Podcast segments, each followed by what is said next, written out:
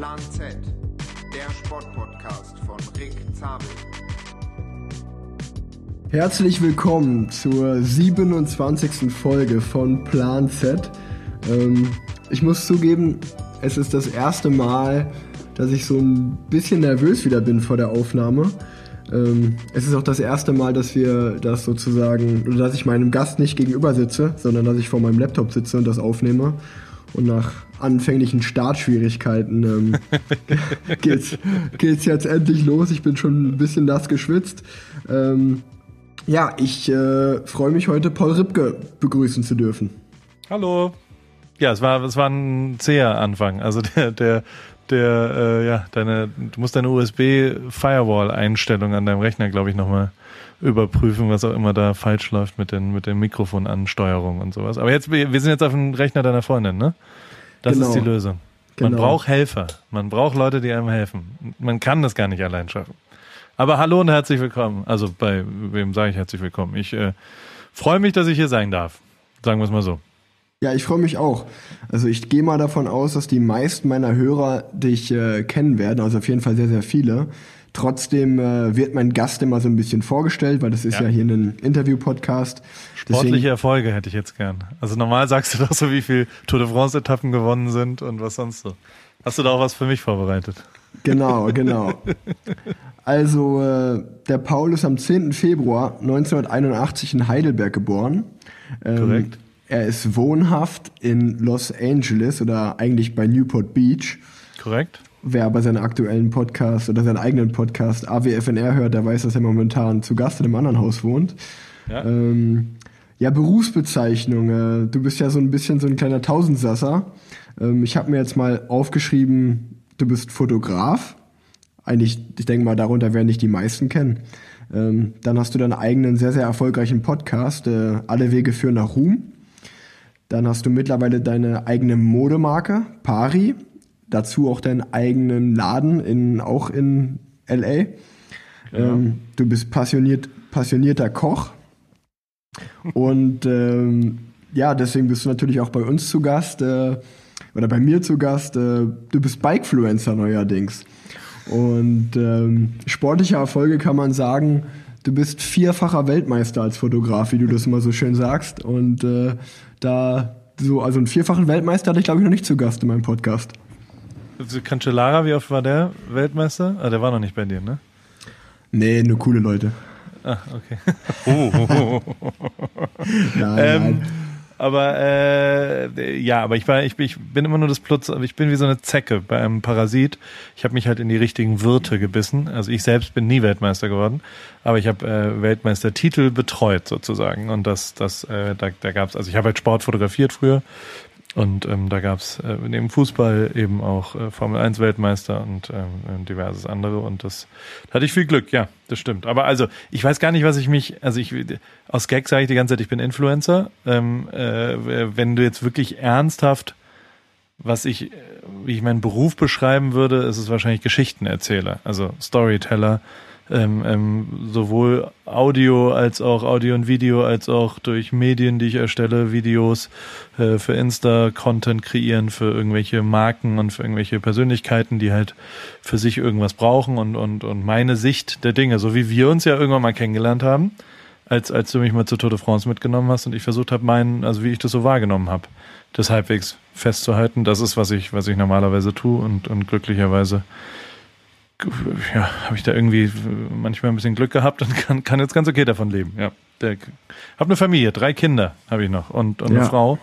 Und die, die äh, kann ich ganz gut ernähren mit dem Quatsch, den ich mache. Und das ist ja schon eine, eine, eine, ja, ein Privileg am Ende. Na, ich bin ja ähm, begeisterter Hörer deines Podcasts auch und kann äh, da auf jeden Fall sagen, dass du sehr, sehr viele coole Stories zu erzählen hast. Äh, ich meine, wie du gesagt, oder was ich gerade schon gesagt habe, du hast als Fotograf schon in der Formel 1 gearbeitet. Äh, du ja. hast das äh, WM-Finale 2014 fotografiert. Und äh, ja, du bist mit vielen coolen Bands unterwegs, äh, viel mit Materia, bei den Toten Hosen. Also du bist ja wirklich auch vielseitig äh, unterwegs als Fotograf und führst ein sehr, sehr aufregendes Leben. Da kommen natürlich coole Stories ja, zum Vorschein, die du immer wieder erzählst. Und das macht das Ganze ja auch so spannend bei dir. Mir wird schnell langweilig tatsächlich. Deswegen ist so, ich bin so ein, irgendjemand hat mal äh, die, das, das Lebensmotto, das war Olaf Lummer, mein Ziehvater in der, in der Fotografie, hat irgendwann gesagt, Maximierung der Ereignisdichte. Also so schnell wie möglich, so viel wie möglich erleben. Das ist, was ich schon immer, also wahrscheinlich ist es ja auch eine ADHS-Diagnose, äh, aber also ich kann ganz schlecht eine Sache die ganze Zeit machen, sondern ich will dann ganz schnell ganz viel andere Sachen. Und das führt halt dann dazu, dass, dass, dass ein paar Sachen passieren. Und, und, und, also langweilig war es nicht die letzten zehn Jahre, das stimmt. Da bin ich äh, wahrscheinlich am, am dankbarsten für, dass, dass das einfach so, dass zumindest was passiert. Also, dass man was erleben konnte. Und schon geil. Also klar, ich, ich habe große sportliche Erfolge festhalten dürfen. Ich konnte mit Nico Rosberg, weißt du, so, so, der hat, das war schon crazy, das Jahr, was ich mit dem gemacht habe, wo er dann danach zurückgetreten ist und so weiter. Und das, das alles festzuhalten, das sind, sind Bilder, die, die bleiben natürlich auch ein bisschen länger. Also nicht, weil ich der tolle Fotograf bin, sondern weil der, weil der Typ halt was erreicht hat. Weil der Weltmeister geworden ist und, und das hoch emotional geworden ist. Und das waren schon, waren schon ein paar Highlights, die ich da erleben durfte. Das war schon gut. Und ähm, ja, wie, wie du jetzt schon äh, gesagt hast, äh, sorry, jetzt, jetzt muss geschnitten werden. Du schneidest ähm, in deinem Podcast, bei uns wird nicht geschnitten. Ja, eigentlich, eigentlich, ey, ich muss echt sagen, das ist mir noch nie passiert, dass ich, dass ich, äh, ich hatte gerade voll was Gutes im Kopf. Jetzt habe ich es vergessen. Genau, ich wollte, ich wollte darauf äh, zu sprechen kommen. Also es wird nicht geschnitten, es bleibt drin. Der, okay. der Fell bleibt auf jeden Fall drin. Ähm, nee, ich wollte dich fragen, weil du gesagt hast, dass du ja wirklich so viel, also von einem auf, aufs andere kommst und dir wird schnell langweilig. Wie ist es momentan für dich, jetzt wo du mal zu Hause bist? Äh, da ist es ja auch ein ganz anderes Leben für dich wahrscheinlich.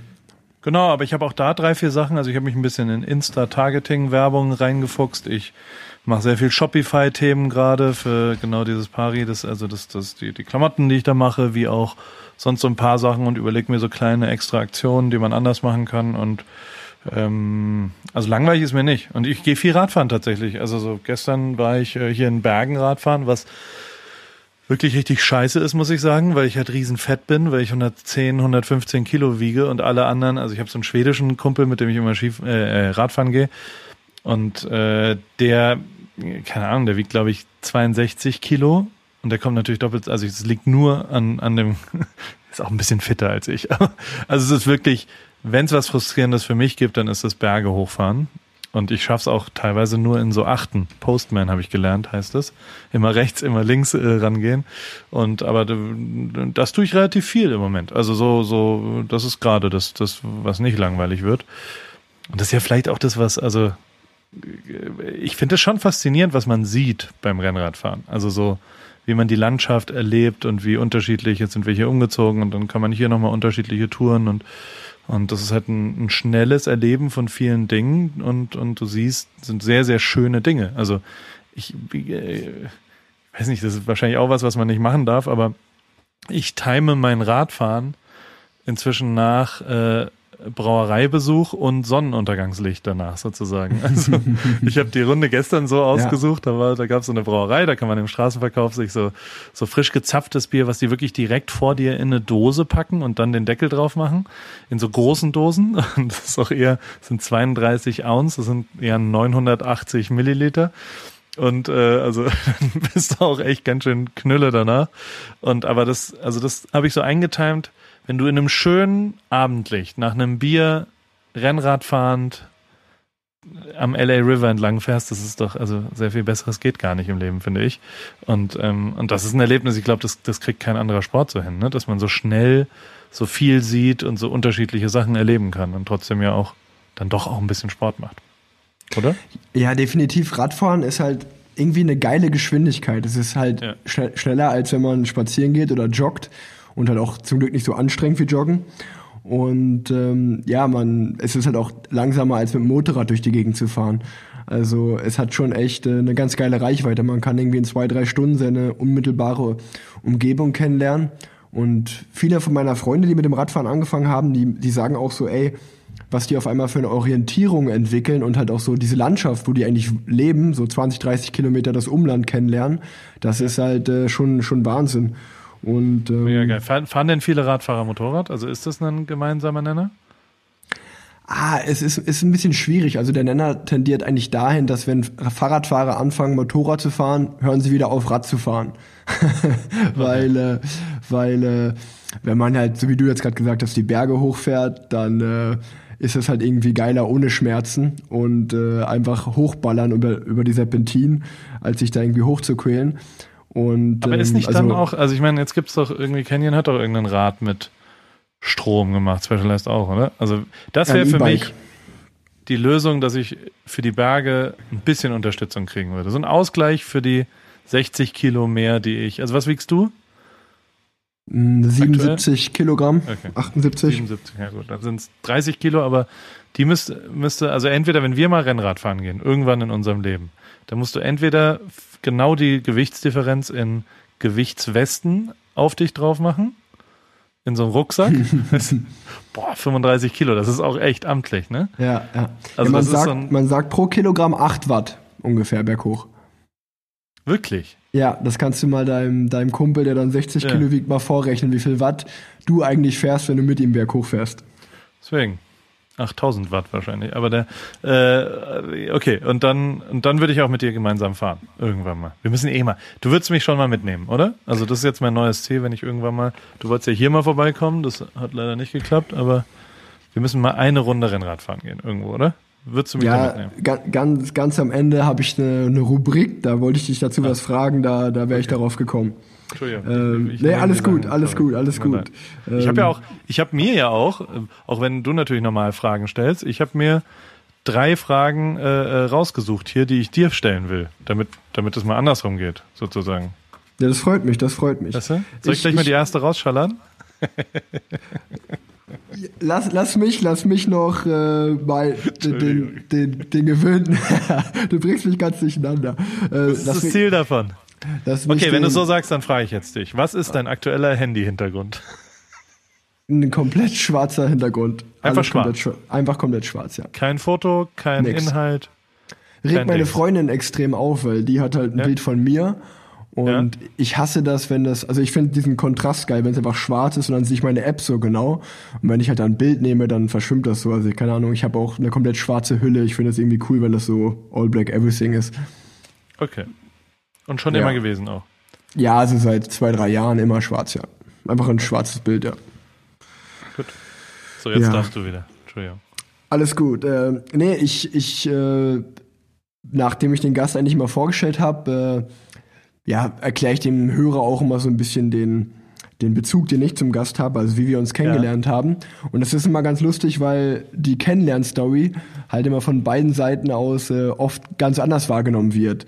Deswegen würde ich da, dich jetzt einfach mal fragen, dass du erklärst, wie wir uns kennengelernt haben. Und dann kann ich ja danach ergänzen, falls ich was anderes sehe. Ich glaube, ich, also, also grundlegend bin ich, bin ich Fahrrad, Fahrradsport interessiert, also so richtig, so während meiner Studienzeit, also mich interessiert schon, so ich habe, glaube ich, ein Semester mal, weiß nicht genau wann es war, aber, aber einen Jan Ulrich Tour de France, äh, wo er abgekackt hat, glaube, ich war schon Bianchi oder sowas, also wo er quasi gegen, da hat er gegen Armstrong verloren, ne? Genau. Da habe ich meine komplette Prüfungsphase in der Uni als 25-Jähriger, habe ich gesagt, nee, das fällt auf die letzten sechs Tour de France-Tage, die sieben Prüfungen. Das mache ich erst, äh, man konnte immer am Anfang von Semesterferien oder am Ende die Prüfung schreiben und dann habe ich die komplette erste Runde nicht gemacht, weil ich Tour de France geschaut habe. Also so, so ernsthaft habe ich wirklich live Tour de France geschaut, deswegen war ich schon immer Radsport interessiert und, und äh, irgendwann kommt, also wahrscheinlich ist ja die erste Frage, nennt Erik Zabel wirklich seinen Sohn Rick Zabel? Das kann doch nicht wirklich so sein. Pass auf, pass auf, pass auf, da muss ich kurz zwischengrätschen, ne? Ey, pass auf. Richtig geil, richtig geil jetzt, ne? Das, das ist jetzt eine Premiere auch in dem Podcast, weil jetzt, jetzt darf man es sagen. Leo meine Freundin ist schwanger, wir, wir kriegen ein Kind im November. Oh, herzlichen Glückwunsch. Oh Gott, oh Gott, jetzt Dankeschön, geht's los. Dankeschön. Okay. Da, ja? Pass auf, pass auf. Und Wie dann, haben, da, dann haben wir, nee, nee, wir haben über Namen gesprochen, ne? Ja? Und dann hat mein Papa, der mir so ein, zwei, der war zu Besuch und hat mir dann so ja. ein, zwei Tage später eine WhatsApp geschrieben und hat halt gesagt, mir sind noch neue Babynamen eingefallen, damit das Ganze im System bleibt. Nick oder Mick, was hältst du davon? und ich habe nur so gesagt, ey, wenn ich mein, okay, jetzt wissen sie auch schon, es wird ein Sohn. Ich so, ey, wenn ich meinen Sohn Nick oder Mick nenne, dann erklären uns alle für verrückt. Auf keinen Fall werde ich das machen. Das finde ich so bescheuert. Das, aber, aber wenn es im System das, bleiben würde, dann müsste ja aus Erik, Rick, ja, da, da müsste, müsste ja Ick eigentlich kommen. Wahnsinn, aber, aber das, das hat er echt voll ernst gemeint, so, ne? So, ja, Nick oder Mick finde ich echt einen guten Namen. so, Alter, willst du mich verarschen? Aber erstmal Glückwunsch, das ist sehr schön, das, das freut mich ja, sehr. Ja, Dankeschön. Ähm, zweitens, die, aber also ich meine, steht, was steht in deinem Pass? Steht da wirklich als erster Name Rick? Genau. Und dann als zweiter? So Nix. Backup? Nix. Nix. Gar nichts. Rick Zabel. Das heißt, der, der hat auch genau. gesagt, das finden wir jetzt lustig und, und da muss jetzt durch. Ja, das weil ist genial. Die, also die ich, ich, ich habe deinen Vater ja mal kennengelernt. Ich finde ihn ja einen der lustigsten und wirklich realsten Menschen, die ich je kennengelernt habe. Aber ähm, das ist schon echt, also das ist auf jeden Fall bold. Da musste er erstmal sagen, okay. Das, das ja, also ich habe ich hab ja in einer Folge meines Podcasts habe ich ihm genau diese Frage gestellt, warum habt ihr ja. mich Rick genannt? Und da hat er gesagt, äh, er konnte sich durchsetzen. Er hatte irgendwie eine kleine Wette mit meiner Mom am Laufen.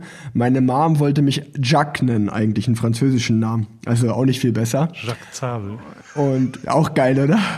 Und ähm, das liegt aber da, also es kommt daher, dass sozusagen Rick und Jacques beides äh, ja sehr traditionsreiche Namen im Radsport sind. Also es gab mal so, wo mein Vater klein war, gab es zwei richtig gute belgische Rennfahrer. Der eine hieß Rick van Looy und der andere hieß Rick van Steenbergen.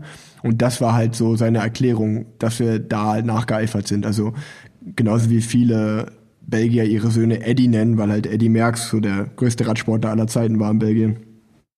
Ja, aber dann, dann äh, Jan wäre doch auch ein schöner Name. Ja, super.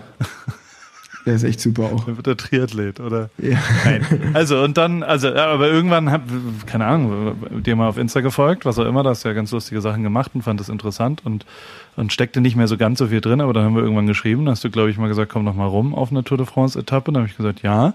Und äh, habe dann gesagt, dies und das. Und dann habe ich mir irgendwann, glaube ich, nach einem Formel-1-Rennen, wo ich eh in Europa war, bin ich dann einfach nochmal zwei Tage mitgegangen in so ein, irgendwo in Belgien, Kopfsteinpflaster, irgendeine wahnsinnige Etappe.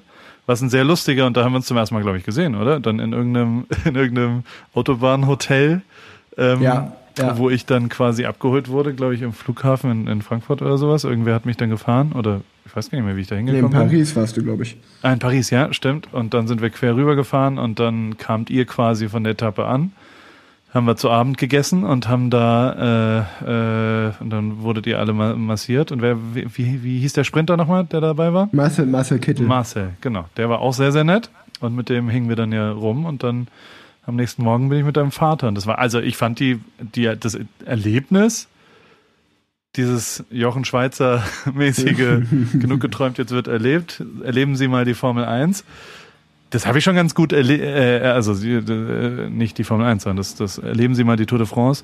Das hat ganz gut geklappt da, weil ich ja quasi dann mit deinem Vater so Schleichwege gefahren bin.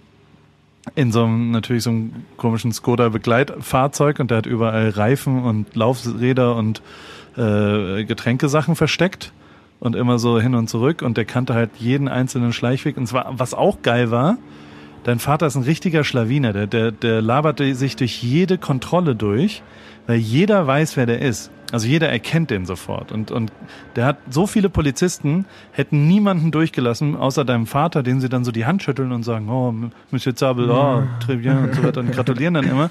Wie der sich durch, durch diese ganzen Sachen durchschlawinert hat, fand ich auf jeden Fall real und zwar auf jeden Fall geil und so weiter. Und der hat auch, also der hatte gar nicht die richtigen Sticker, die er brauchte, aber er ist überall hingekommen, wo er hin wollte und hat mir dann halt da so Geschichten erzählt aus seiner Zeit, kombiniert mit Sachen erklärt und dann seid ihr da siebenmal Boom an mir vorbeigeschallert.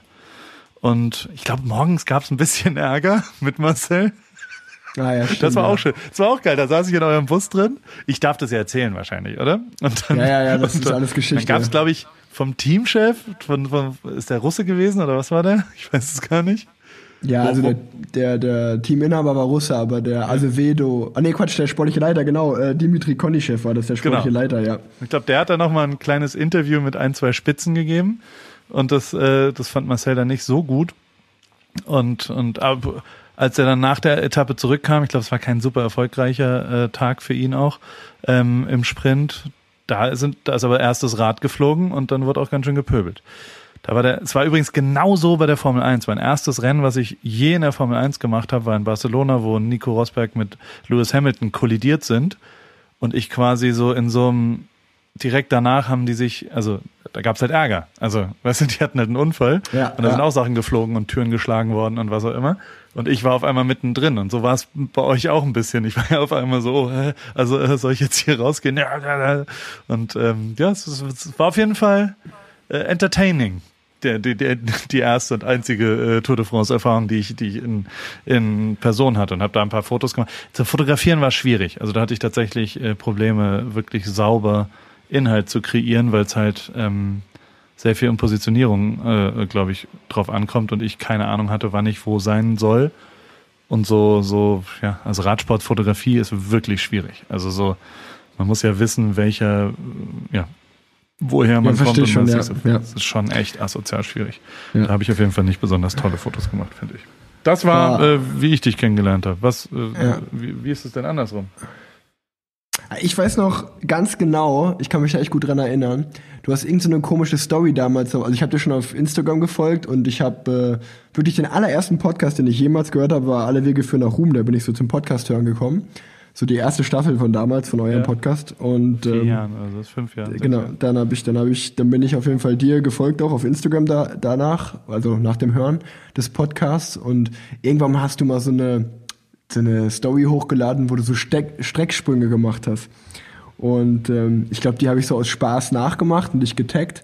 Und äh, dann lag ich im Bett abends und wollte eigentlich schlafen gehen, habe nochmal auf mein Handy geguckt. Und dann hattest du mir auf einmal bei Instagram geantwortet. Das weiß ich noch. Und da war, da war ich total happy und hab äh, ja, zurückgeschrieben, wir haben kurz geschrieben. Und das war es dann eigentlich so der erste Kontakt. Und dann äh, war in demselben Jahr, ein bisschen später im Mai, war die Tour of California. Die ging äh, in Long Beach ja. los, direkt ja. bei dir um die Ecke. Da warst du leider nicht zu Hause. Genau. Aber ich war, ja. genau, ich, ich war da in der Ecke mit dem Rad und dann äh, haben, haben wir daraufhin nochmal geschrieben. Und dann habe ich gedacht, ach schade, wenn es jetzt nicht klappt, dann komm nochmal bei der Tour vorbei. Und genau, dann haben wir eigentlich geschrieben und dann bist du ähm, zur Tour vorbeigekommen. Und es war die, die neunte und die zehnte Etappe damals, 2018. Und äh, ja, du bist am Abend der achten Etappe, glaube ich, gekommen. Und äh, das war, du bist sogar genau an dem Tag gekommen, stimmt, wo da auf der Etappe war ich Zehnter, glaube ich. Das war bis, da, bis dato mein bestes Tour de France-Ergebnis auf einer Etappe. Also es ging sehr erfolgreich los und äh, die, die Etappe danach, die neunte, die war ein Sprint. Wie du gesagt hast, ja, da, da haben wir als Team äh, nicht funktioniert, schlecht gefahren. Und dann kam an diesem Tag noch dieses komische Interview raus, was halt wirklich so ein bisschen intern äh, richtig für Stress, Stress gesorgt hat. Und dann die zehnte Etappe, wie du gerade schon gesagt hast, war dann die die Paris-Roubaix-Etappe. Das ist eigentlich so eine richtig legendäre Etappe bei der Tour, wenn die stattfindet. Und ähm, dann, dann bist du wieder los. Ich weiß auch, mir war es mir war's mega unangenehm, weil, wie genau wie was du gerade schon so beschrieben hat, hattest, dass du ja wirklich total in diesen internen kleinen Fights mit dabei warst. Äh, genauso waren wir dann auch, oder haben wir dich ja verabschiedet gefühlt. Also du bist äh, dann nochmal zum Bus nach der Etappe, nach der zehnten und wir mussten ganz schnell zum Flugzeug, weil wir, weil wir dann abends noch in die Alpen geflogen sind, direkt von Stimmt, Nordfrankreich ja. in die Alpen. Ja. Und eigentlich äh, hatte, sollte unser Pressesprecher, der sollte sich ja darum kümmern, wie du abgeholt wirst und die, wie du weggebracht wirst und all das. Und äh, der hat sich aber einfach um nichts gekümmert gehabt. Das heißt, die Etappe war zu Ende und du standst einfach da in Roubaix, in diesem kleinen Ort in Nordfrankreich. Oh, stimmt, und, ja. Naja, der hat sich schon, der, der hatte halt auch ein bisschen andere Sachen zu tun. Also darf man jetzt auch nicht vergessen, dass der. Ja, aber das, das war schon Stress. Das war schon komisch, weil da warst du so, ja, ich muss jetzt nach Köln. Äh, wie komme ich denn da hin? Und dann so, ja, so im Umkreis von das hat aber geklappt. Kilometer. Ich bin dann zu irgendwelchen Zügen gefahren mit irgendeinem Uber habe ich mir da bestellt und bin dann, ach, das ist, äh, muss dir keine Sorgen machen. Das fand ich eher ganz lustig. Und ja, also ich meine, an dem ersten, ja, ja, ich fand, das, ja, erzähl. Also grundlegend fand ich es, also es ist ja, es ist doch total geil, dass ihr sowas zulasst. Also für mich ist es viel, viel interessanter, dass ihr mir, dass ich das wirklich so erlebt habe. Ich habe auch im gleichen Hotel wie ihr gepennt. Ich habe, äh, keine Ahnung, bei den Massagen saß ich die ganze Zeit mit euch, während eine massiert wird und der andere da redet. Und für mich ist es dann, keine Ahnung, meine Mutter ist Mediatorin und, und ich habe schon auch ein Interesse an, Konflikten. das finde ich immer interessant. Ja. Also ich gucke mir auch so auf RTL irgendwelche komischen äh, Halb-Reality-Shows an. Und so war das ja auch ein bisschen. Also so, da ging es ja ein bisschen, der eine hat über den anderen das gesagt und dann war das so und was auch immer und, und vielleicht, vielleicht, also ich, ich, ich, ich muss sagen, was macht der Marcel inzwischen? Also der ist doch zurückgetreten, oder? Genau, Marcel hat aufgehört. Ja. Der wohnt, ja. äh, der ist auch Papa geworden und okay. ähm, hat auch so daraufhin, glaube ich, ein bisschen so gesagt, okay, er will, er will sein Kind ein bisschen aufwachsen sehen. Und ähm, der, Bei der dem fand ich sehr, sehr nett auch. Also ich war voll ja, auf seiner Seite und so und es war schon ja. klar erkenntlich, dass, dass der einfach scheiße ja. behandelt wird dazwischendrin. Und ja. es war auch, und ich finde es schon auch lustig, ich meine, ihr dürft ja, ihr dürft keinen Alkohol trinken auf der Tour, ne? Also wenn ihr da als Athleten seid, ne? Ja, es ist jetzt nicht äh, verboten, aber es ist jetzt. aber geil, weil ich ja quasi, ähm, ich, ich konnte mit euch nicht essen, glaube ich, an dem Abend, weil es irgendwie irgendwelche unterschiedlichen Carb, was auch immer Sachen gab. Am ersten Abend habe ich mit euch gegessen, mit dem verrückten Koch, der da mitgefahren ja. ist, und am zweiten Abend ging das irgendwie nicht, weil irgendwelche Besprechungen da auch noch waren und was auch immer. Und dann saß ich doch im, im, im anderen Restaurant nebendran und habe immer Geheimbiere bestellt. Und ich sag mal so, der ein oder andere Hat vielleicht mal einen Schluck dran genommen. das, war, das war auf jeden Fall lustig. Es war, also für mich war das eine Riesenerfahrung. Also es war tatsächlich so lustig und mega geil. Natürlich war es auch real, ähm, ähm, da mit deinem Vater durch die Gegend zu fahren und, ja. und das alles zu sehen und so weiter. Und das, das, äh, ja, zwei Jahre später fahre ich jetzt selbst auch ein bisschen. Das ist jetzt wahrscheinlich noch mal ein bisschen anders. Ich wusste damals weder, was irgendein Laufrad ist, noch warum man irgendwie, äh, äh, da war noch ein anderer Fotograf dabei. Wie hieß der denn? Der war mega uh, nett auch. Uh. Ich glaube, war das nicht Jojo? Ich weiß es nicht. Ist, ist ja auch, genau, ähm, genau. Nee, aber der, genau, das wollte ich, das wollte ich, darauf wollte ich auch hinaus, dass du damals noch gar nicht so, also du, du warst halt einfach ja dabei und hast die Erfahrung so genossen und du warst noch gar nicht so mit dem Radsportfieber infiziert an sich. Ja, als Aktiver, ja, das stimmt. Ja. Und, und was halt auch viele immer ähm, gar nicht sich so vorstellen können, ist halt, dass man bei der Tour de France halt wirklich ganz oft auch in so B&B Hotels schläft und so. Also die, die meisten Leute stellen sich ja wahrscheinlich vor, dass wir da in fünf Sterne Hotels Luxusbunkern untergebracht sind, aber davon gibt's nicht so viele in Frankreich. Das heißt, äh, als du dann auch bei uns dabei warst, hatten wir, glaube ich, die zwei Nächte, wo du dabei warst, hatten wir echt keine guten Hotels. Und äh, das, macht ja, das macht die Erfahrung aber auf jeden Fall ein bisschen reeller noch, ja. Ja, das ist riesengeil. Ich fand das gut. So gut. Ja, super. Dann, äh, ich habe auch mir ein paar Fragen überlegt für dich.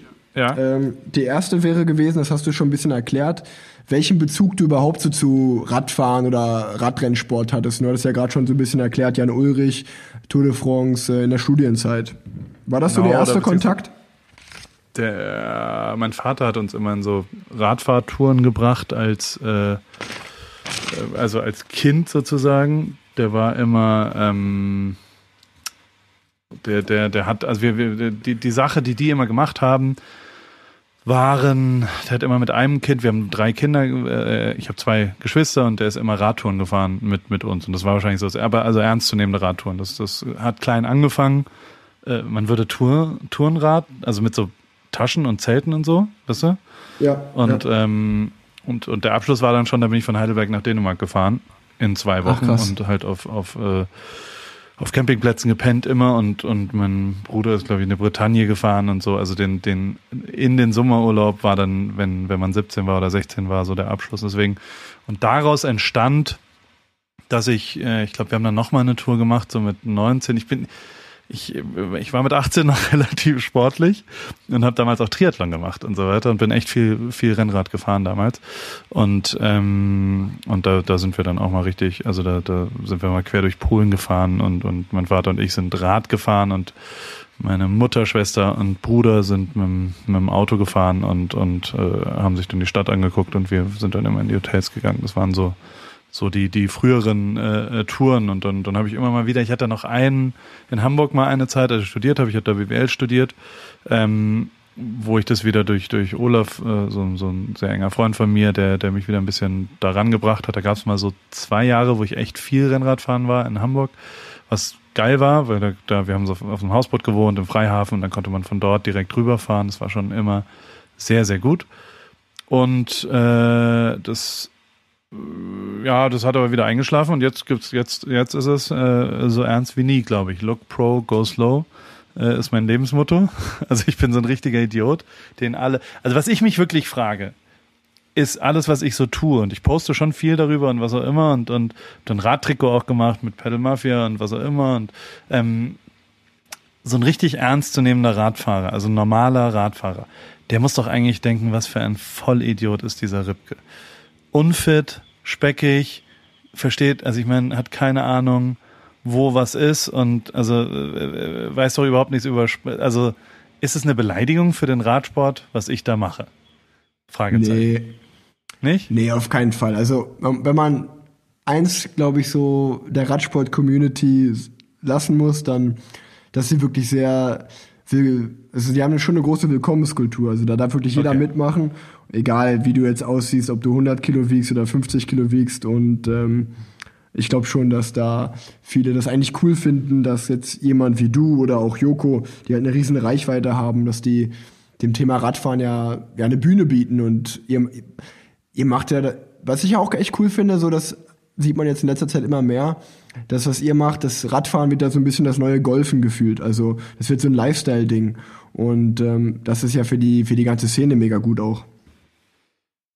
Das freut mich. Also das ist ja dann am Ende, also keine Ahnung, ob das jetzt, also es ist tatsächlich so, dass mir viele, viele, viele Menschen schreiben, dass sie so jetzt wieder angefangen haben. Also es ist eher so ein Aufwecken von, glaube ich, dass Leute eh schon Radfahren wollten so und ich glaube ja, dass also äh, nee doch, ich glaube zu 100 Prozent, dass da noch viel viel also es ist ja was Richtiges. Du bewegst dich, du bist draußen, du bist und das also ich finde das Soziale ist eigentlich das noch viel krassere. Also so dieses dass du dich verabredest zum Sport machen und wirklich ein, ein, ein Event ja am Ende kreierst und dass du, also wenn, wenn wir jetzt hier, gestern waren wir Radfahren schon zu viert oder zu fünft wieder und, ähm, und, und da kommen halt Leute unterschiedlicher Natur zusammen und, und, und äh, so, so dieser, dass man Leute kennenlernt, mit denen man ja sonst nicht zwingend rumhängen würde, das finde ich schon mega, mega, mega geil. Und das ist also, ich habe jetzt auch, ich, habe mich mit Schwalbe zusammengetan, mit dem Reifenhersteller und, und da machen wir einen, einen der Paris Bike Club heißt jetzt Paris Souplesse Club, äh, was glaube ich deren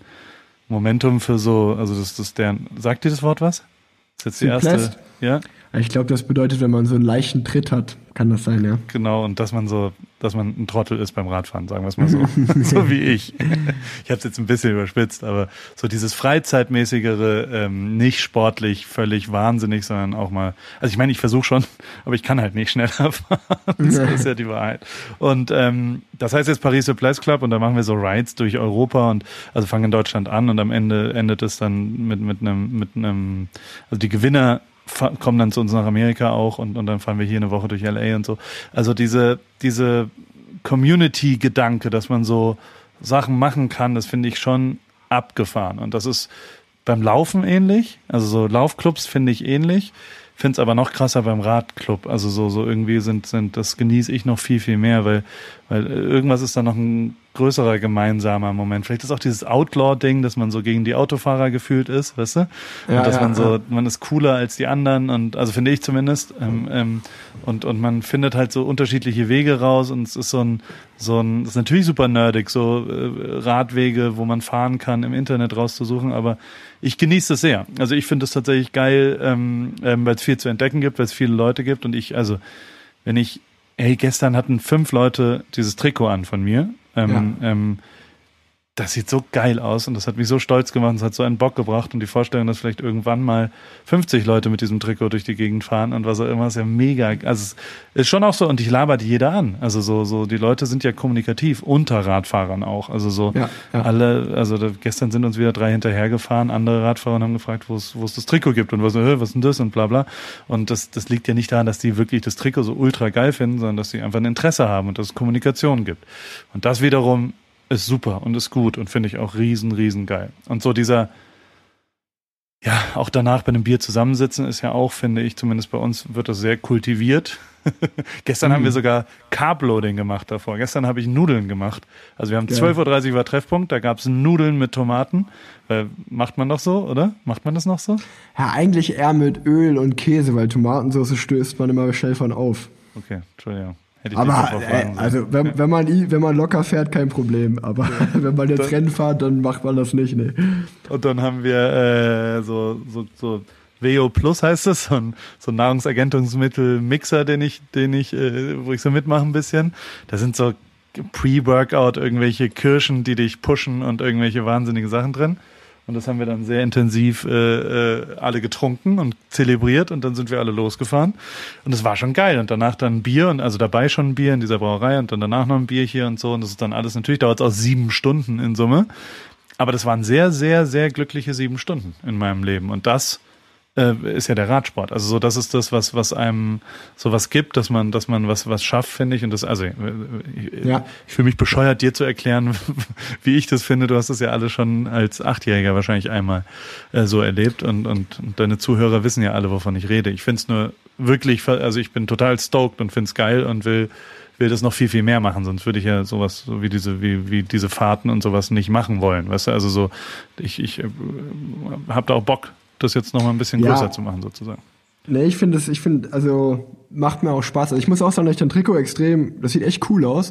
Und das ist ja auch so, das, was auch jetzt geil ist am Radfahren. Soll ich dir mal schicken? Ich habe noch welche. Du trägst doch S und XS, oder? Ja, sehr gerne. Ja, ich schicke dir jetzt ähm, mal welche.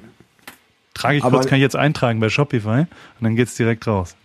Geil, geil. Nee, aber ähm, das ist wirklich auch jetzt echt cool, dass es halt so richtig viele coole Marken mittlerweile gibt, die halt auch wirklich coole Radklamotten designen, dass man auch wirklich nicht aussieht wie so ein Vollidiot, sondern dass man halt wirklich stylisch aussieht und auch nochmal. Man sieht immer noch aus wie ein Vollidiot. Also ich sehe aus wie ein Wurstpelle. Das muss man schon auch. Also wenn man dieses ganz enge und Lycra-Ding irgendwie mal in den Griff kriegen würde, ja. muss doch auch eine Radhose geben.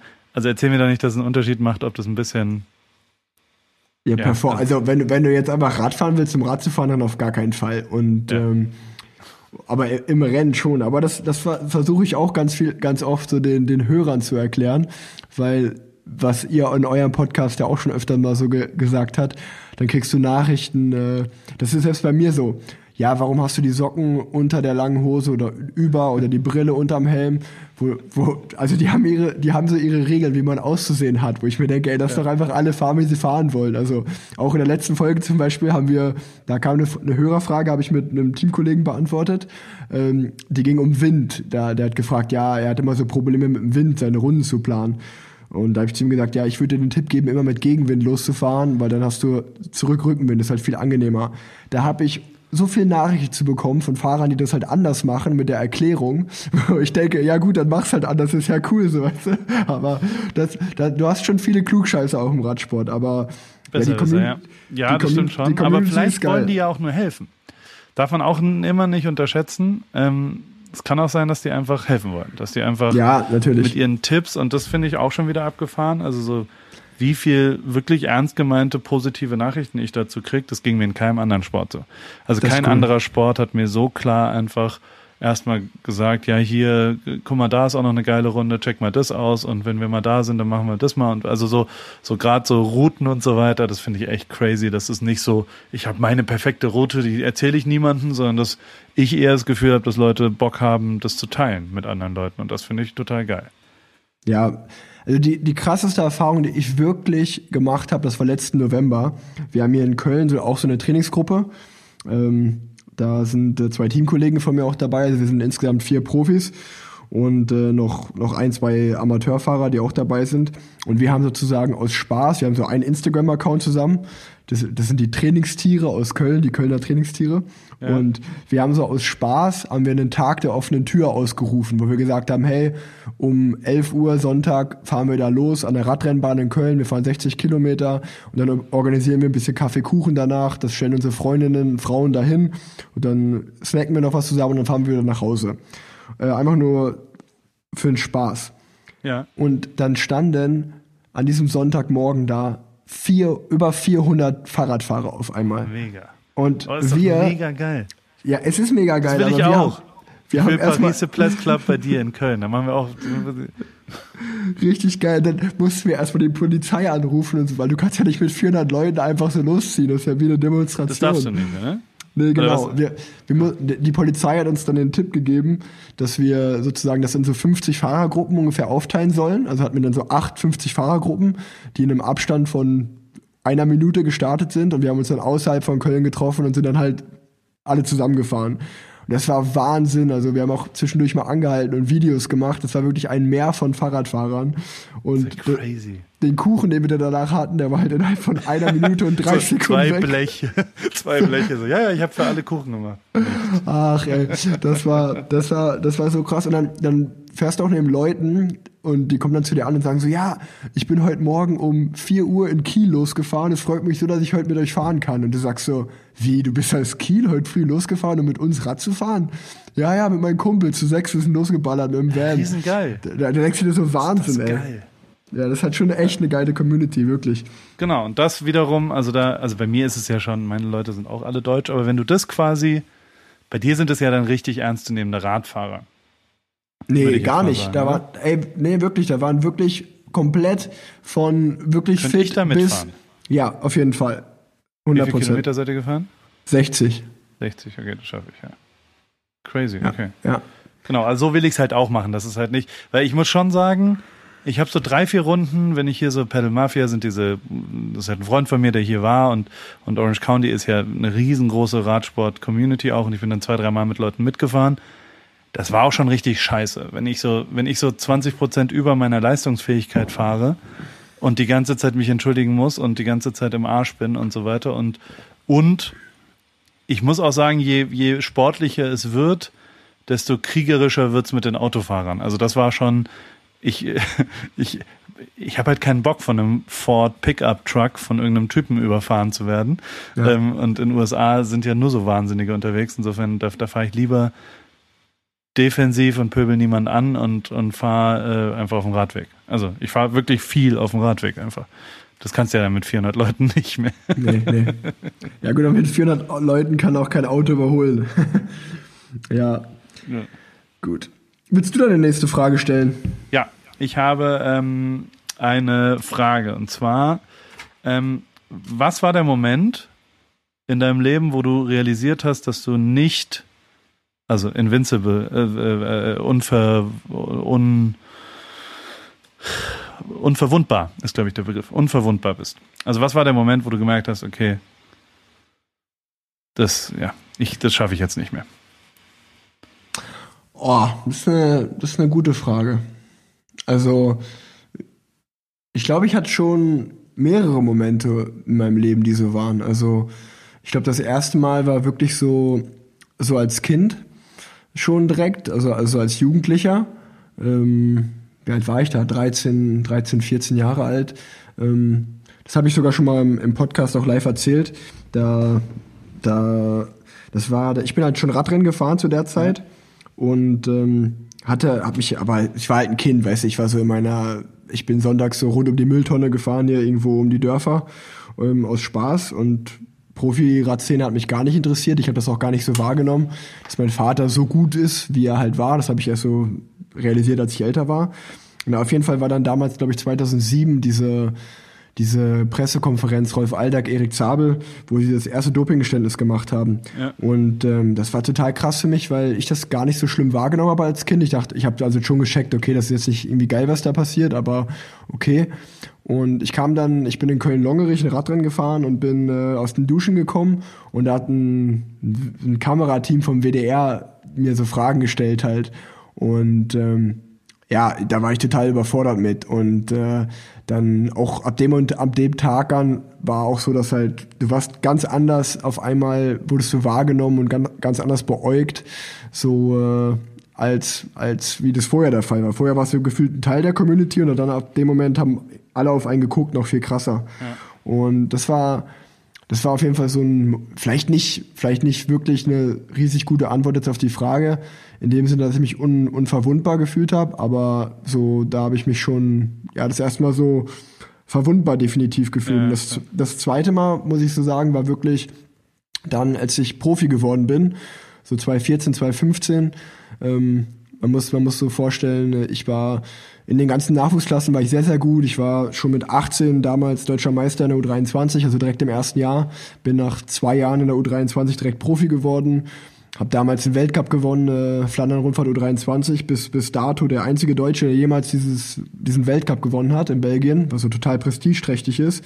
Und da hatte ich halt immer in meinem Kopf so, alles klar, ey, ich werde auf jeden Fall richtig krass in die Fußstapfen meines Vaters treten. Ich, ich äh, schaffe alles das, was der auch schafft.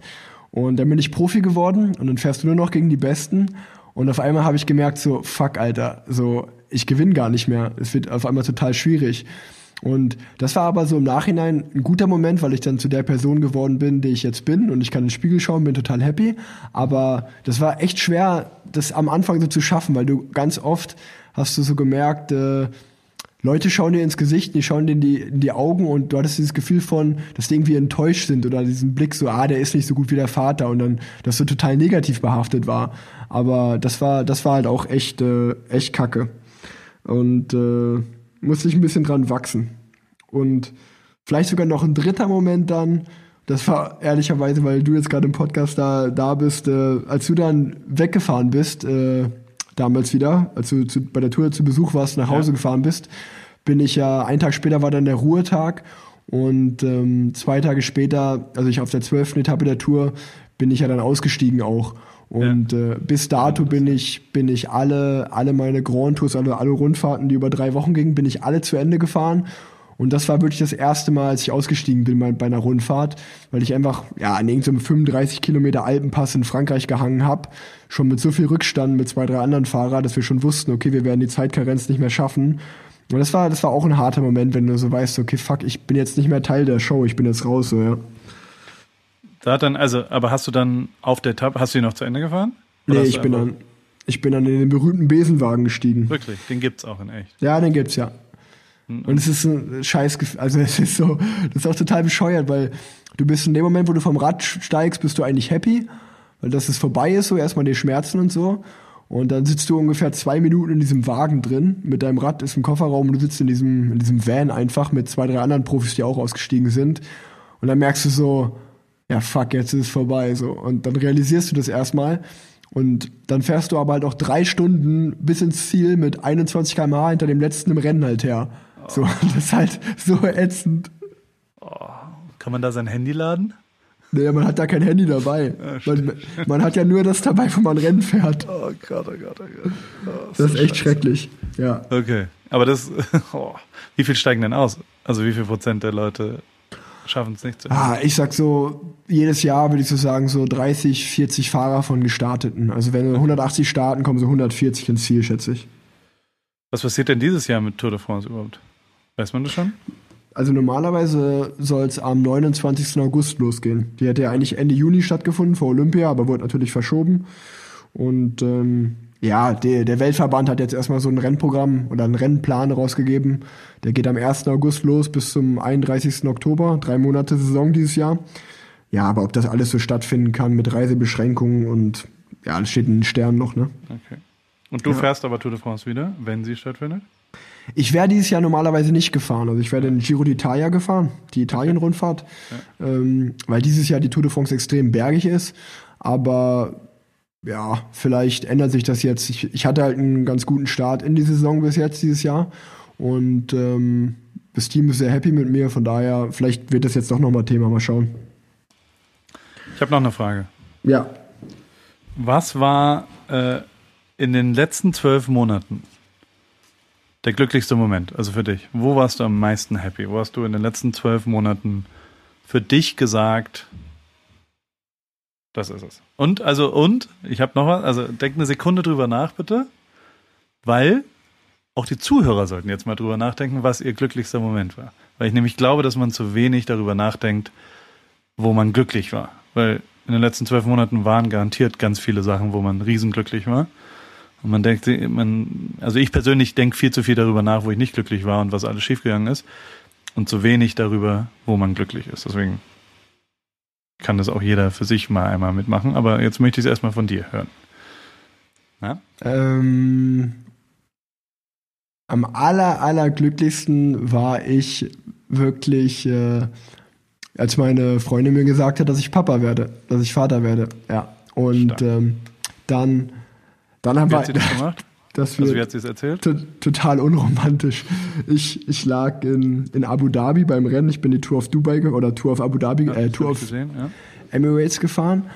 Und ähm, es war in der Nacht, als wir in Quarantäne gestellt wurden da. Wir wurden dann in Quarantäne ja. gestellt, das Rennen wurde abgebrochen. Und in derselben Nacht kam äh, ja einfach nur, also sie hat mir erst so eine Nachricht geschrieben, weil ich so nachts angerufen, habe gesagt, ja, wir sind in Quarantäne, bla bla bla, ähm, alles scheiße gerade. Und sie meint so, ey, sei nicht so negativ, die Zukunft wird goldig, wird super und hat so ein paar Synonyme reingehauen, sag ich mal, und ich habe es halt gar nicht gecheckt. Ich habe nur so geschrieben, okay. dann hat sie so gesagt, lies dir das nochmal durch, bitte. Und dann habe ich so, hä, schwanger? Und dann kam einfach nur der Schwangerschaftstest als Bild. Und äh, das darf man jetzt eigentlich, glaube ich, gar nicht erzählen, weil da werden richtig viele sich denken, was für ein, was für ein Idiot. Aber ich, ich, in meinem Kopf war das irgendwie immer klar, dass es ein Junge wird. Ich weiß auch nicht, warum ich mich da so auf das Geschlecht eingeschossen hatte. Und äh, ja, in Zeiten von Corona durfte ich leider nie mit äh, zum Ultraschall ja. gucken.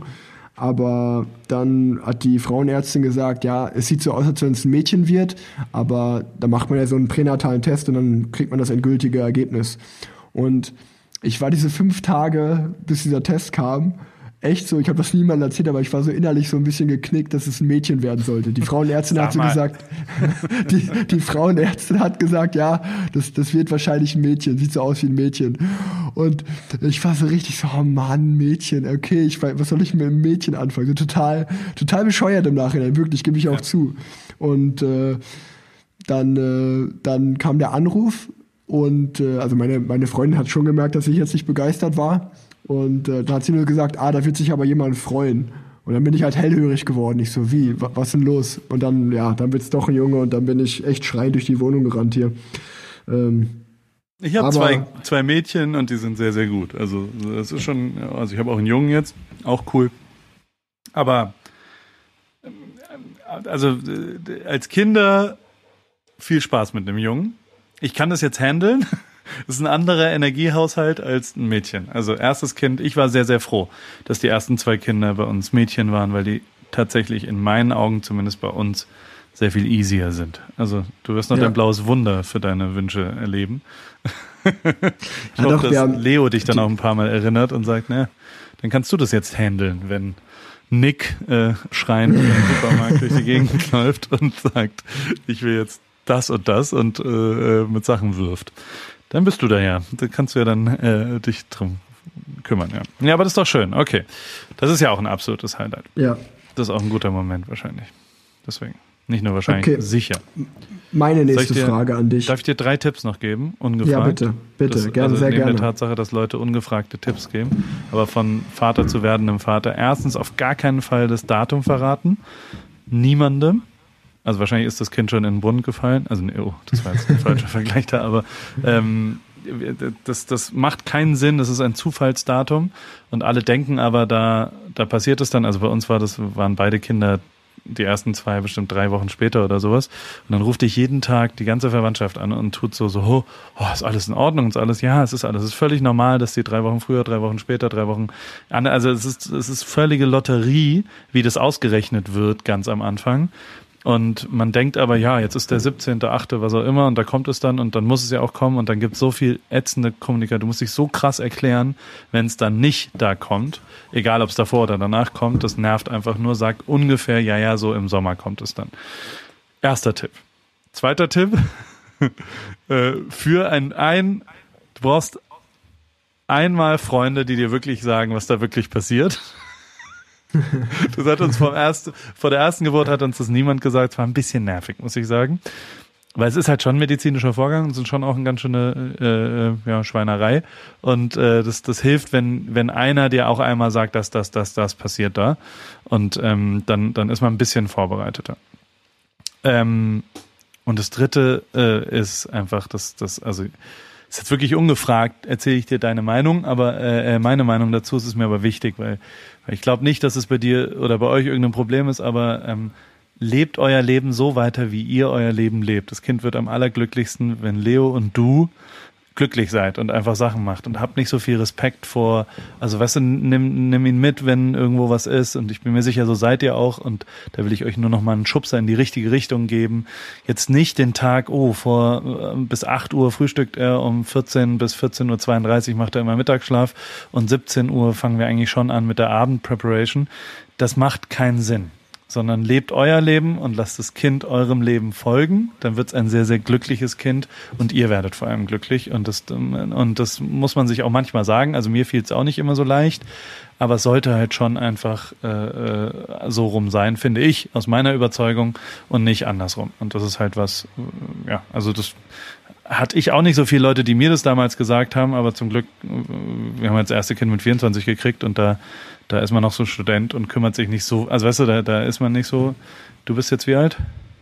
Äh, 26 und 26. wird 27. Und Leo?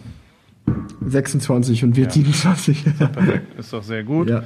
Macht euren Scheiß einfach weiter. Ich bin mir sicher, das macht ihr auch, aber lasst euch bitte nicht von irgendwem erzählen, so, oh, zu dem Grillfest nehmt ihr jetzt euer Kind mit. Ja, das macht ihr. Das kommt einfach und zur Tour de France fährt er halt auch in irgendeinem Abend. Äh, also was auch immer. Weißt du? Also so, so, so hast du ja, ja deine ja, halbe ja. Kindheit wahrscheinlich verbracht.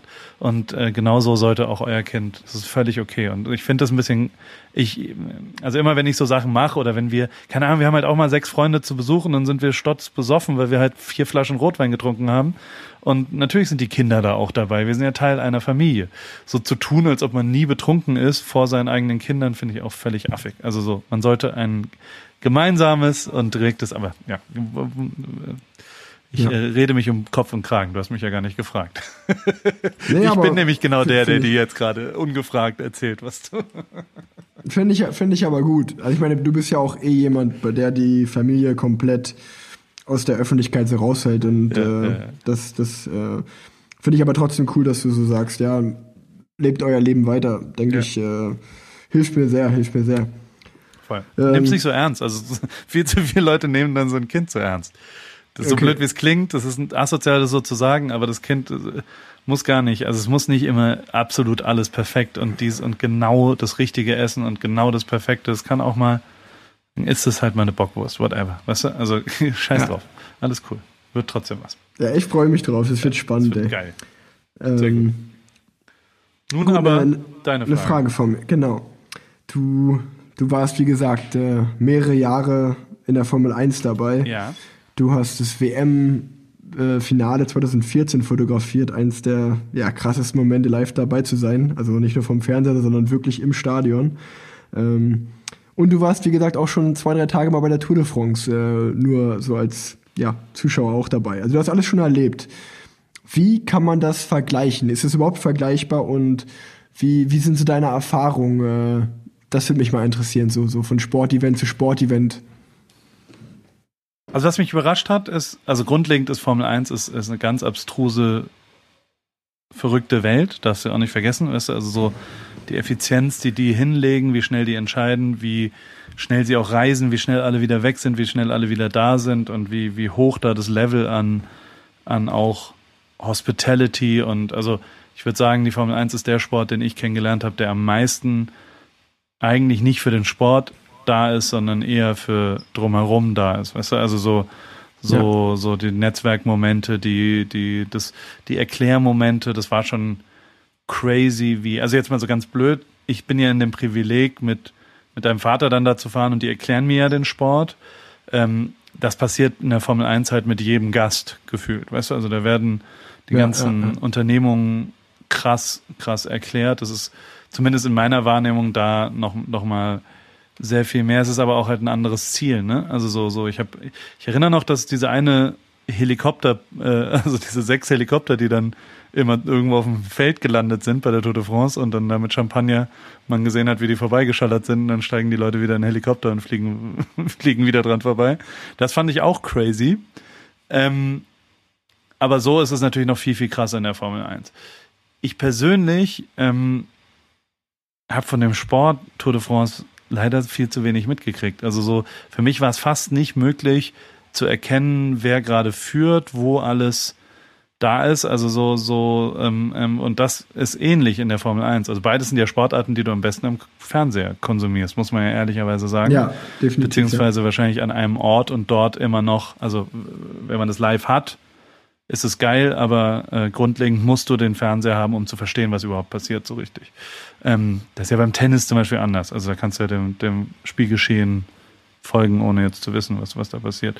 Ähm, ich hatte das Gefühl, dass, dass, dass es mit Sicherheit äh, bei euch weniger technisch natürlich war, also weißt du, weniger nerdig, weniger, ja, ja, ja, äh, sondern mehr der Mensch im Vordergrund, die menschliche Leistung im Vordergrund steht, die ist natürlich in der Formel 1 äh, natürlich auch irgendwo da, aber nicht der alles spielentscheidende Punkt, so, so zumindest meine Wahrnehmung, weißt du, also das ist das Auto und die Aerodynamik und all mhm. solche Sachen ja durchaus, also das Fahrrad nehme ich jetzt oder habe ich an dem Besuch da nicht wahrgenommen als entscheidenden Moment. Weißt du, also so, oh, kein Wunder, dass, dass der gewonnen hat, der hat ja auch das und das Fahrrad, sondern es geht ja um den Menschen quasi. Und äh, ja, es ist halt, äh, also äh, ganz grundlegend ist halt Sportvermarktung, ist halt, ist halt Freud und Leid beieinander. So, so habe ich das Gefühl, dass das da müssen beide Sportarten wahrscheinlich aufpassen, dass sie echte, authentische Geschichten immer noch erzählen, die wirklich stimmen und die nah dran sind und die, die glaube ich, halt nicht mehr, keine Ahnung, was war es in den 90er Jahren, war Team Telekom so ein, da konntest du noch Teamgeschichten, da konntest du noch Markengeschichten erzählen, weißt du? Mhm. Und ich glaube, das ist tot. Also ich glaube, das ist vorbei. Durch Social Media willst du Menschengeschichten erzählen. Ich will wissen, was Rick macht und nicht, was das israelische Radteam macht. Also ich habe keine Ahnung, wie ja. der Name von dem ist, weil es weil es mich null interessiert, weil es mir scheißegal ist, was die machen. Und das denken aber viele Sportarten noch, dass das super relevant ist, weil die immer auf den Fußball gucken, wo ja ein Team wirklich sehr relevant ist, also wo ja der FC Bayern immer noch im Vordergrund ist ich glaube halt, dass im Radsport es total wurscht ist, für welches Spiel, äh, für welches Team du fährst, sondern sehr viel relevanter ist, was für ein Mensch da hinten dran ist.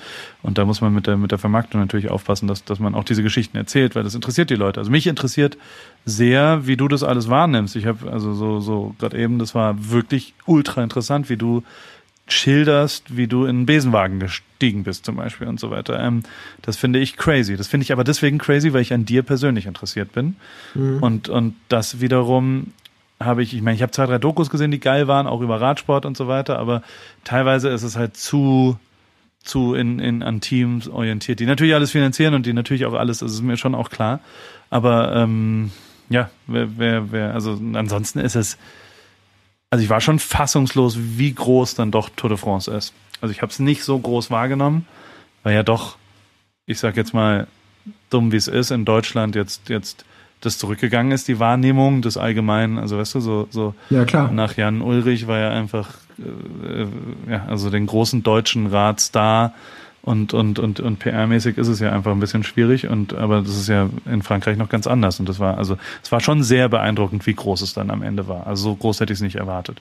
Ist ja schon sehr ja. weit entfernt von, oh, wir sind einfach äh, in einem Ort. Würde mich mal interessieren, kennst du, kennst du Emanuel Buchmann?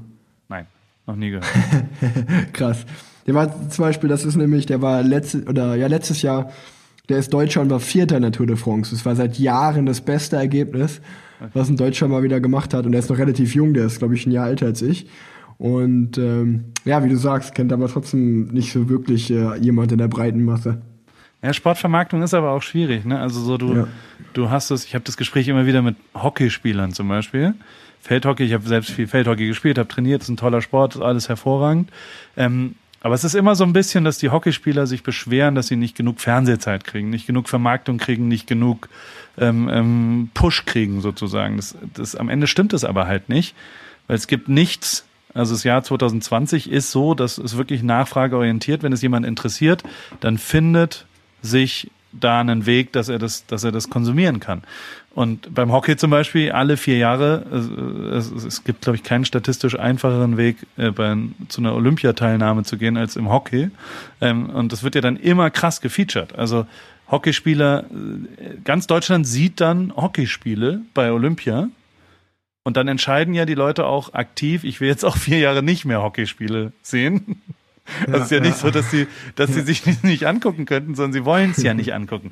Und da kann man sich ja jetzt nicht drüber beschweren, dass es nur daran liegt, dass ARD das nicht live zeigt. Nein, es gibt ja genug Wege, wenn man das wollen würde. Es ist halt einfach ein schwer anzuschauender Sport. Schlusspunkt aus fertig so. Es ist interessant bei Olympia, aber jetzt alle vier Jahre weiß man halt auch nicht. Und das ist natürlich immer so ein, so ein, irgendwo muss man da schon drauf gucken, warum vielleicht weniger Deutsche das, das, das nicht mehr so, also natürlich sind, sind Fehler auch ein, ein Punkt. Also darfst ja schon nicht vergessen, dass es auch richtig, richtig falsch gemacht worden ist. Aber sowas wie Side Classic und sowas, das wird ja einfach anders aufbereitet, oder? Und das gucken dann wieder Leute. Und das ist dann wieder was, was, also so, so, ich glaube, man muss die Art und Weise, wie man schreibt und wie man, wie man eine Geschichte erzählt, auch nochmal ein bisschen äh, ja, verändern. Und dann würde man das, glaube ich, hinkriegen. Aber also. Ja, äh, ja, ja, ja. Ich, nee, bin ich, bin ich aber voll bei dir. Also.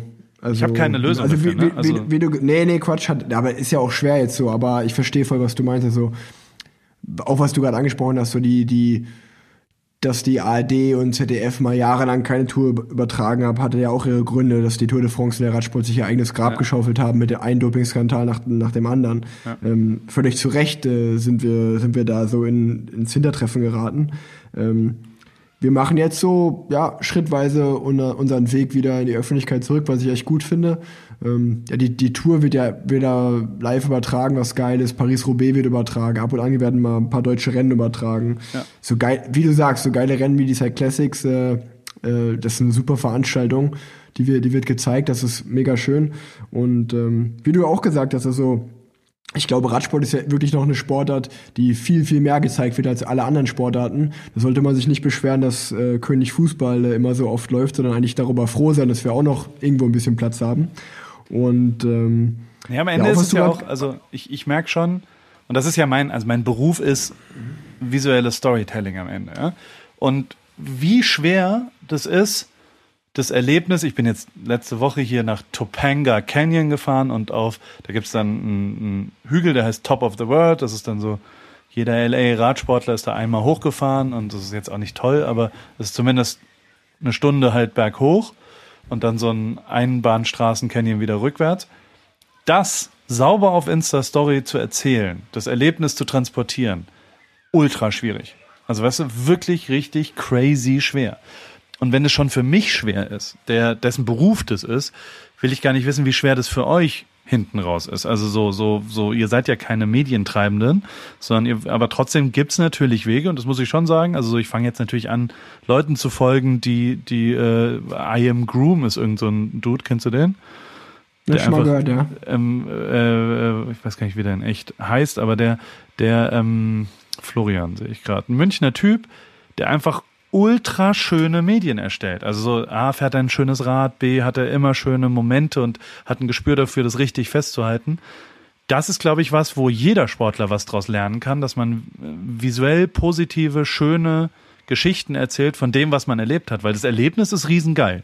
Das ist ja für alle krass, weißt du? Also so, so das zu transportieren ist aber nicht so einfach. Und das wiederum da liegt, glaube ich, ultra viel Potenzial drin für, für, für jeden Einzelnen. Ähm, ähm, das machst du ja schon auch ganz gut, muss man ja sagen. Also weißt du so, so ich weiß, dass du in, in Abu Dhabi warst, weil ich das gesehen habe, was du da so postest und dies und das. Und da will ich ja keinen Helikopterflug von deiner Anfahrt an Col de Malais oder was auch immer sehen, sondern da will ich deine eigene persönliche Interpretation und, und wie du das und, und auch nicht zu lang. Ich will auch nicht drei Minuten dir dabei zugucken, sondern ich will einfach in, in vier mal 15 Sekunden ein bisschen sehen, wie das für dich war. Und, und das, das äh, machst du schon ganz gut. Und, das, äh, und da kann man, glaube ich, ultra viel noch drin machen.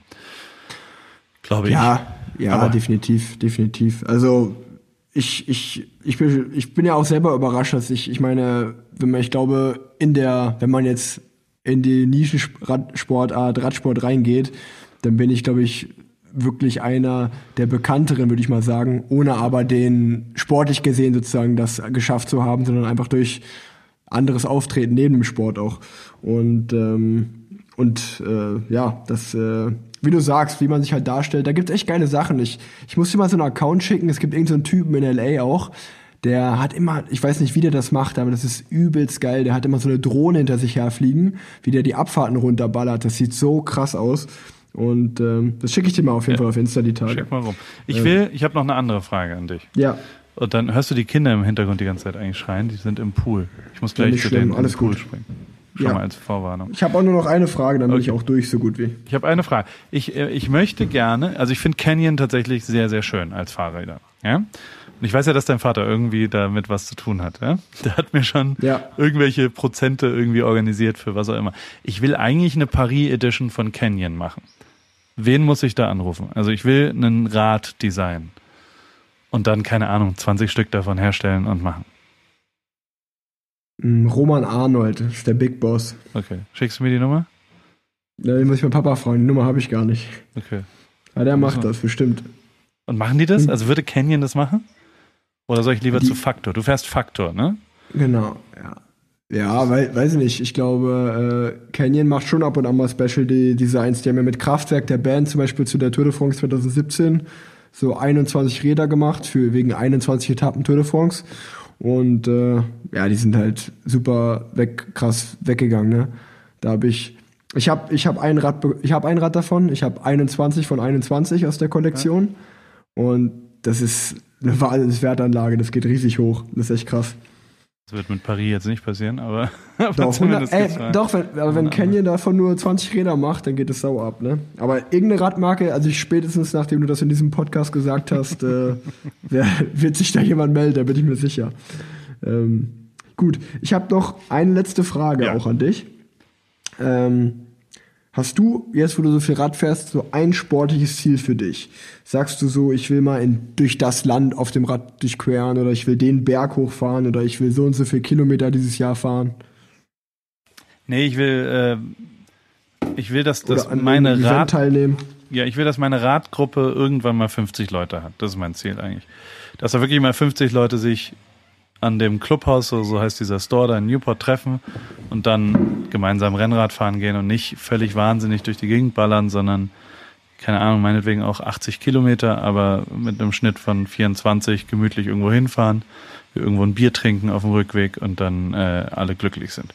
Das ist mein sportliches Ziel gerade, mein, mein Nummer eins Ziel sozusagen. Den Paris Suples Club äh, äh, wirklich stattfinden zu lassen, dass da Leute wirklich hingehen. Ähm, ich persönlich will unbedingt in Deutschland mal ein bisschen fahren gehen, weil das so, so, so, also hier habe ich jetzt so ein paar, also na, nee, nee, so, so, so richtig, also so, äh, nee, ich habe mir, also, du sprichst natürlich was an, was ich mir mal überlegen sollte, ehrlich gesagt, was es noch so gibt, weil jedes Mal, wenn ich es gemacht habe, ich bin nach Santa Barbara mal hochgefahren und bin da, das war einfach mega geil, quasi als als Event und ich habe mir so, ein, so einen Fahrradständer gekauft, den ich jetzt hinten da dran machen kann. Das heißt, nach, nach Palm Springs kann man ja auch rüberfahren, zwei Stunden und hat dann da geile Wüste und so ein ja. Zeug und, und dann abends ein gutes Hotel oder sowas. Also auf sowas hätte ich halt Bock, dass man so drei, vier, ich, ich nenne es mal Trainingslagermäßige Tage mal macht und, und, und äh, ja, mit, mit, mit Gleichgesinnten. Ich habe mir auch, also ich, äh, wie, wie formuliere ich das jetzt, dass es nicht ganz so krass angeberisch ist, aber ich habe mir sofort drei Fahrräder gekauft. Also ich habe mir nicht eins gekauft, sondern drei und die sind auch durchgehend in Nutzung, weil ich immer irgendwelche Leute, also weil Freunde von mir die immer benutzen, weißt du, weil ich viel lieber mit jemandem zusammen Fahrrad fahren gehe als alleine. Mhm. Und ähm, und also ich finde diesen sozialen Aspekt wirklich unfassbar geil dabei. Und ich kenne halt nicht so viele Leute, äh, äh, die, die, die da sind, deswegen lade ich dann lieber Leute, meine Freunde ein und setze die aufs Fahrrad. Und das ist immer ganz lustig, weil dann, die sind halt alle viel, viel dünner und ich habe nur so XXL Radhosen und die sind dann immer so schlabberig. Und ähm, aber trotzdem, die, die werden dann immer voll ausgestattet. Und dann habe ich, also für mich ist was Schönes, wenn ich es teilen kann. Und, ähm, und das ist, glaube ich, die Antwort. Das wäre mein Ziel, dass ich halt irgendwie mit drei, vier coolen Leuten, die ich sehr mag und die mir am Herzen liegen, was gemeinsam erlebe, ob das jetzt zwei Tage oder fünf Tage oder Peru oder Chile oder was auch immer ist, ist mir erstmal wurscht, aber ähm, ähm, das, das wäre so, das, das hätte ich gern dieses Jahr. Okay. Ja, ich, ich kann dir auf jeden Fall äh, ans Herz legen, äh, einer der krassesten Berge, um den mal hochgefahren zu sein, ist äh, definitiv der Mont Ventoux oder auch Sacalobra in Mallorca ist auch ziemlich geil. Oh, und wenn ich den krieg ich das hin?